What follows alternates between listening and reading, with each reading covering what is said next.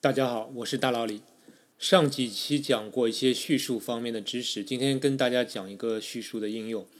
这个应用本身也是一个非常好玩的大树。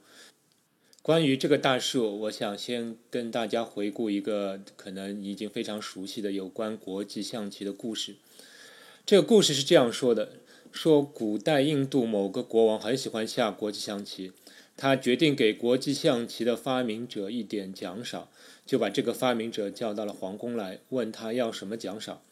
这个发明者说：“陛下，我要这样的一个奖励，请你在棋盘的第一个格子里放上一粒麦子，第二格放两粒麦子，第三格放四粒麦子，以此类推，每一格都放上前一格两倍数量的麦子，直到把六十四格都放满。这就是我要的奖励。”国王一听，这还不简单吗？马上让人把麦子都拿进来，开始往棋盘上放麦子。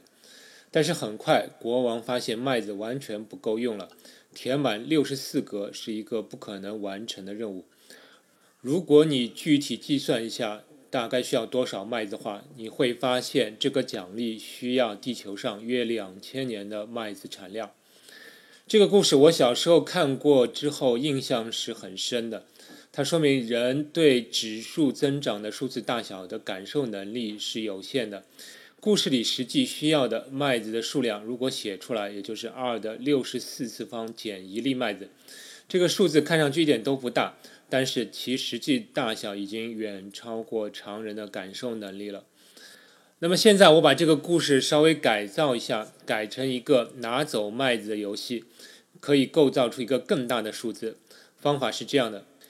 一开始，先在棋盘的六十四格里每一格放一粒麦子，然后按如下的规则从棋盘上拿走麦子。每一步执行如下的操作：如果第一个格子里有麦子，则从第一个格子里拿走一粒麦子，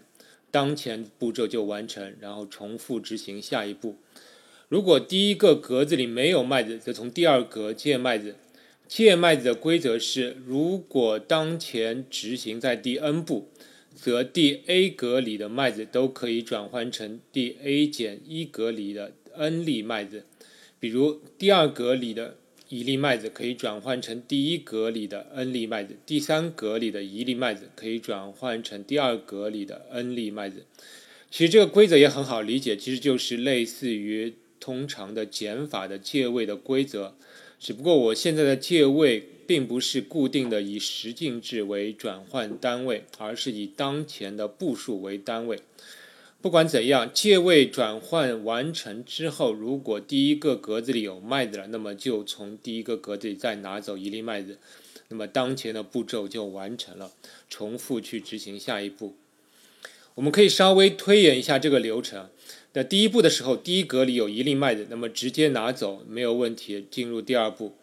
第二步的时候，第一格里没有麦子了，那么需要向第二格借。按照规则，因为现在是第二步，那么第二格的那一粒麦子可以转换为第一格的两粒麦子，那么就拿走第二格的那粒麦子，在第一格放入两粒麦子。那么现在第一格有麦子了，那么就可以从第一格里拿走一粒麦子。当前步骤完成。第三步，那第一格里还剩下一粒麦子，那么直接拿走。进入第四步，到第四步的时候，第一格没有麦子了，向第二格借；第二格此时也没有麦子了，那么需要向第三格借，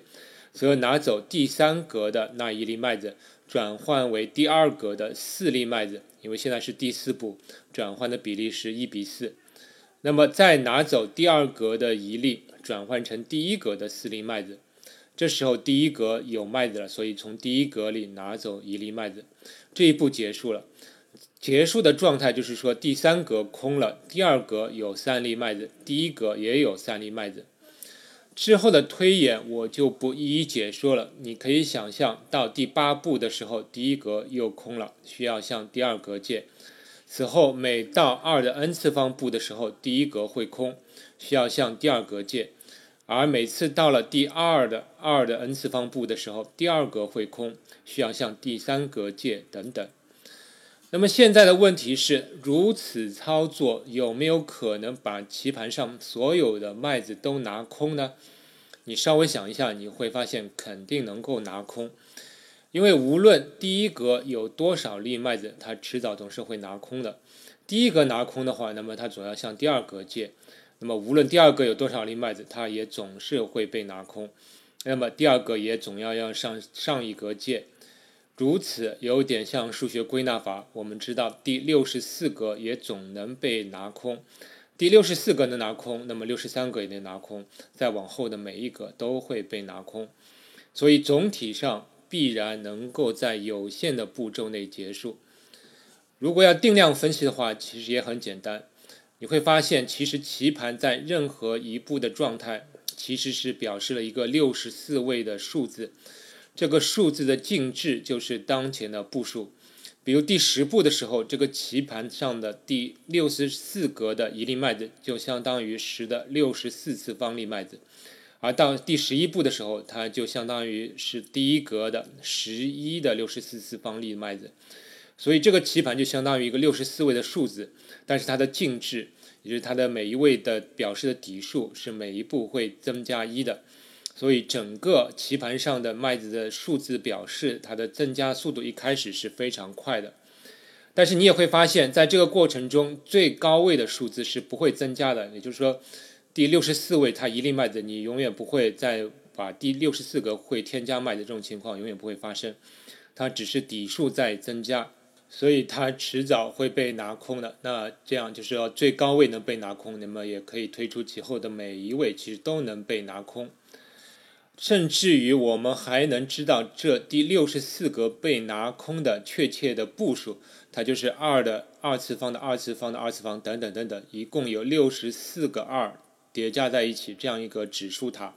这个数字当然是大的非常非常的恐怖了，但它还是是有限的。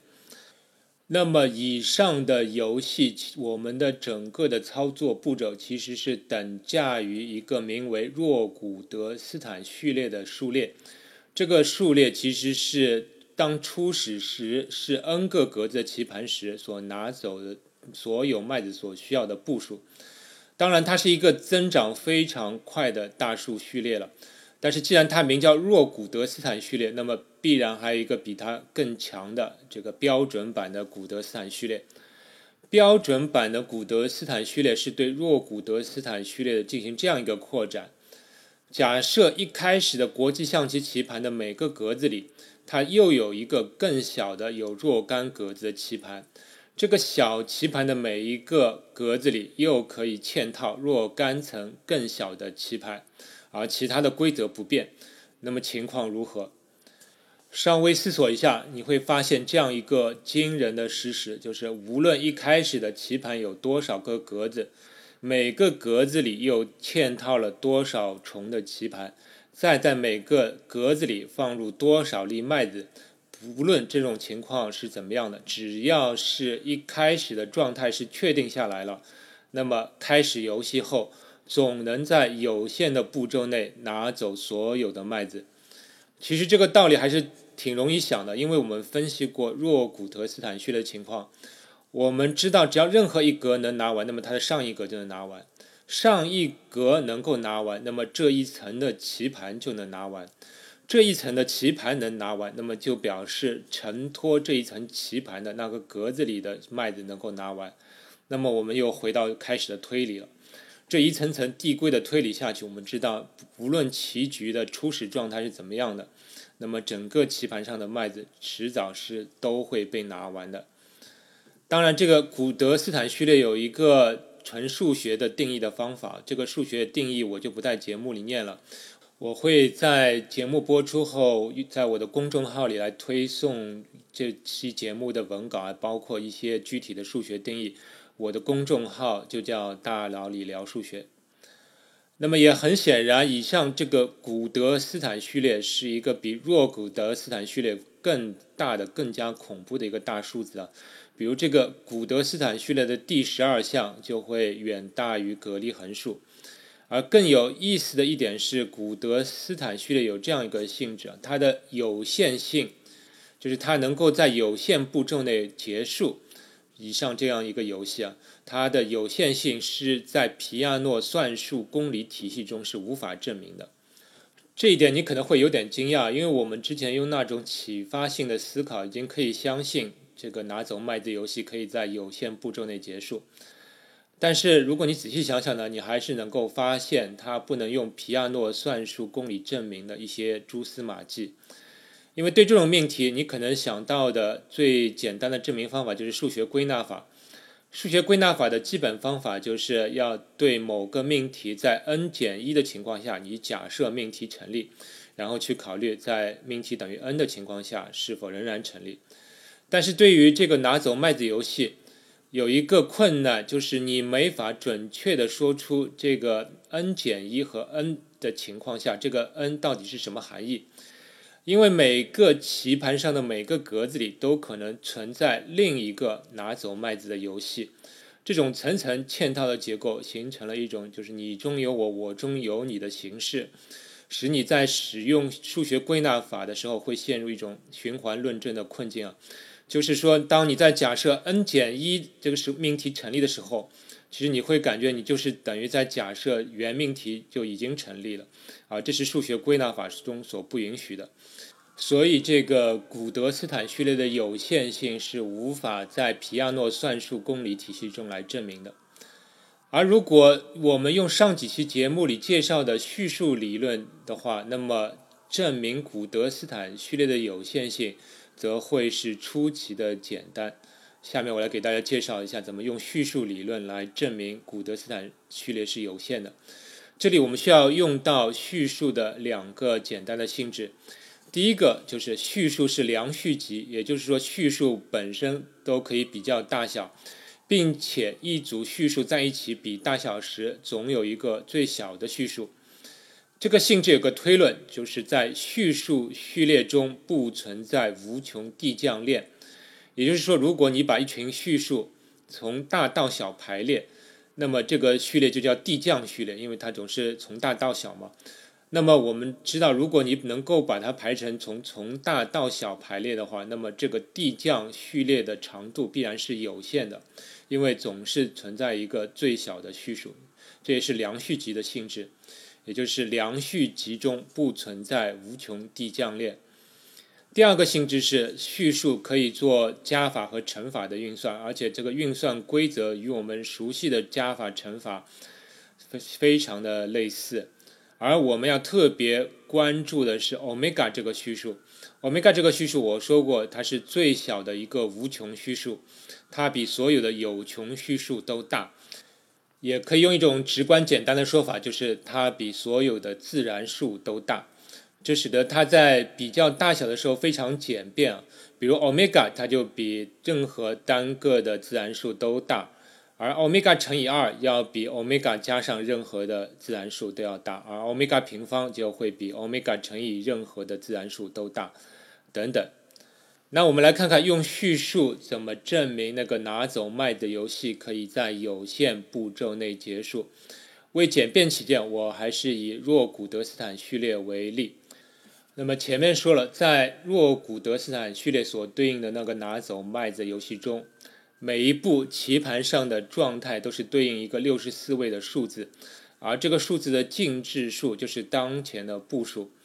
那么在拿走麦子的过程中，每一步时棋盘的状态所对应的数字就构成了一个数列。那么我们考虑对这个数列中的每一个数，如果我们把底数换成序数中的欧米伽会怎么样？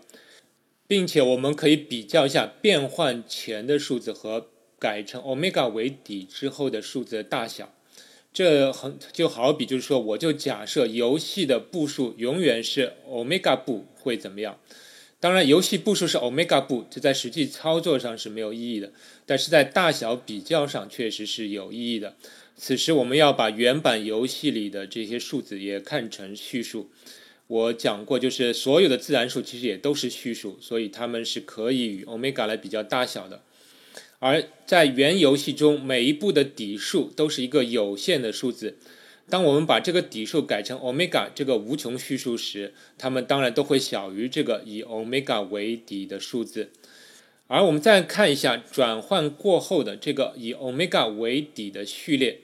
你会发现，因为每次要拿走一粒麦子，这个减一的这个操作，使得这个序列就构成了一个递降序列。你可以想象一下，就是第一格，第一格的话，它其实是没有底数的，也就是说，它其实是乘以 omega 的零次方，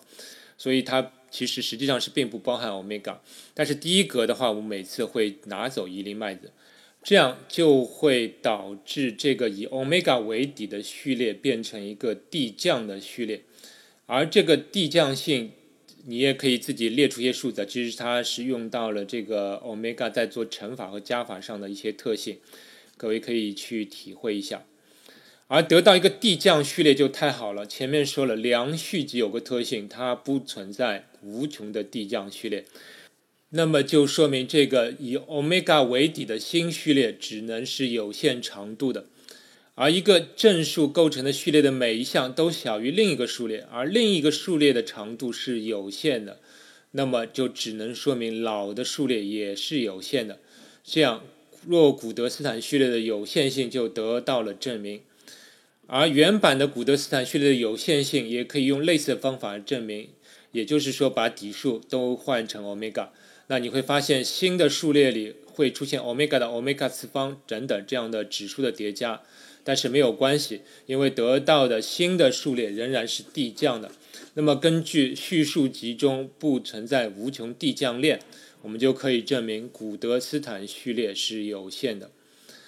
从以上的过程中，我们会发现叙述理论是非常有用的，它甚至能够证明皮亚诺算术中不能证明的命题，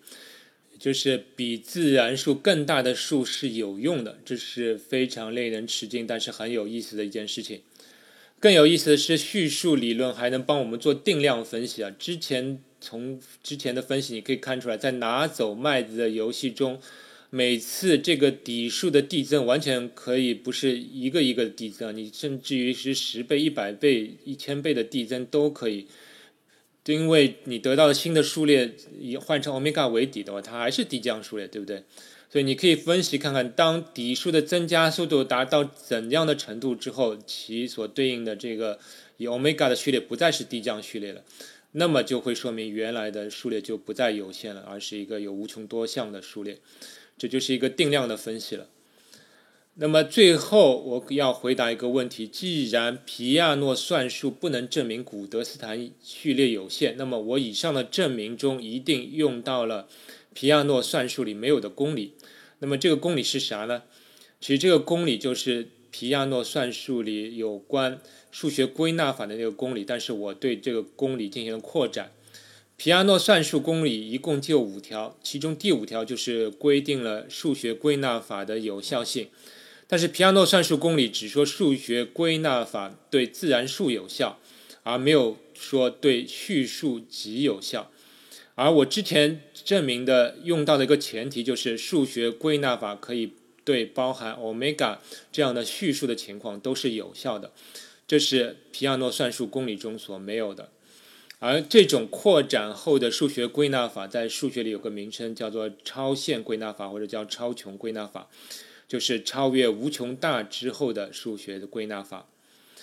那总结一下今天的节目。今天的节目中，我给大家介绍一个拿走麦子的游戏。这个游戏虽然步骤很长，但却总是有限的，甚至于游戏本身可以像套娃一样的互相嵌套，但它仍然是可以在有限步骤内结束的游戏。这个游戏等价于数学中的古德斯坦序列。古德斯坦序列的有限性已经不能用皮亚诺算术公理体系来证明，但是却可以用叙述理论来非常简单的证明，这是叙述理论的一个强大之处。那么今天的节目到这里，我们接下来会下一期会继续讲一个叙述理论的应用，我们下期再见。科学声音。